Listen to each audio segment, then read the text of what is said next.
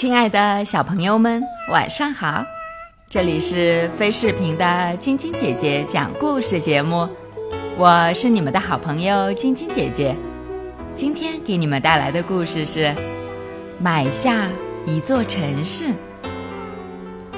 在加维拉泰的市场上，有许多小矮人在出售各种各样稀奇古怪的商品，其中。最厉害的家伙，都能把人们从没见过的东西推销出去。周五，有个小矮人在出售奇怪的东西：勃朗峰、印度洋、月球上的海洋。这个小矮人真是能说会道呀！一个小时后，东西就都卖光了。只剩下斯德哥尔摩市。最后一位理发师买下了它作为交换，他给小矮人剪了头发，做了按摩。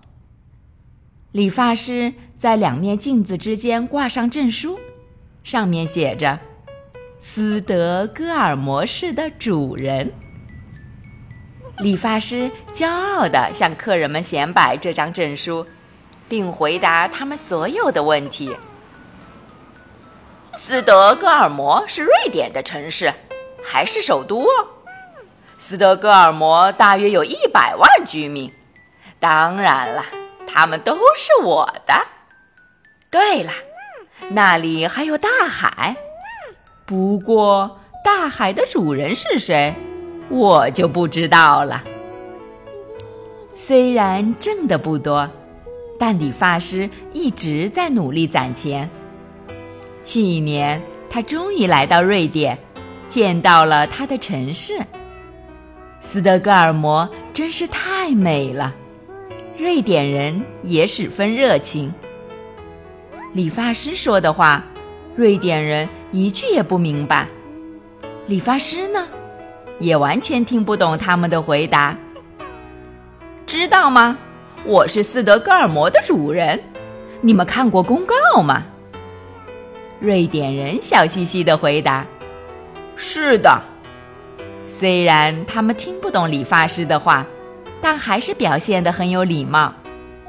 理发师高兴地搓着手：“理发加按摩换来这么棒的城市，真是太划算了。”这一次，他想错了。为了买斯德哥尔摩，他付出的太多了。其实，每个小孩一出生，整个世界就都是他的，一分钱都不用出。他们只要卷起袖子，伸出双手，就能拥有一切。好了，小朋友们，这个故事就给你们讲到这儿了。喜欢晶晶姐姐讲故事节目的朋友们，可以关注微信公众号“飞视频”，收看我们每天为小朋友们精心准备的视频节目。也可以通过喜马拉雅收听晶晶姐姐讲故事电台广播。宝贝们的家长可以将小朋友的生日、姓名和所在城市等信息，通过飞视频微信公众号发送给我们，我们会在宝贝生日当天送上我们的生日祝福哦。小朋友们，祝你们做个好梦，晚安。小点点也祝你做个好梦，晚安。